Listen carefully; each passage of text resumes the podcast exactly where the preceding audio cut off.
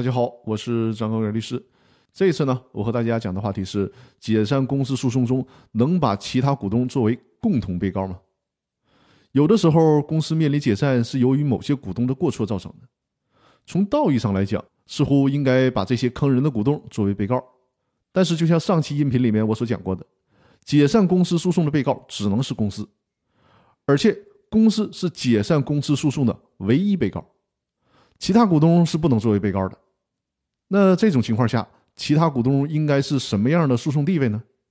最高法院给出的答案，也就是可以把其他股东作为第三人一并提起诉讼。因为解散公司诉讼很可能会影响到其他股东的利益。从这个角度来讲，其他股东是可以作为与案件处理结果有法律上的利害关系的第三人来参加到这个诉讼中来的。如果原告股东硬要将其他股东作为共同被告提起诉讼，这个时候呢，人民法院就有必要对原告的股东行使释明权，也就是告诉原告股东将其他股东变更为第三人提起诉讼。如果这个时候原告股东还是坚持不予变更，那对不起，人民法院只能驳回原告股东对其他股东的起诉了。以上就是今天的内容。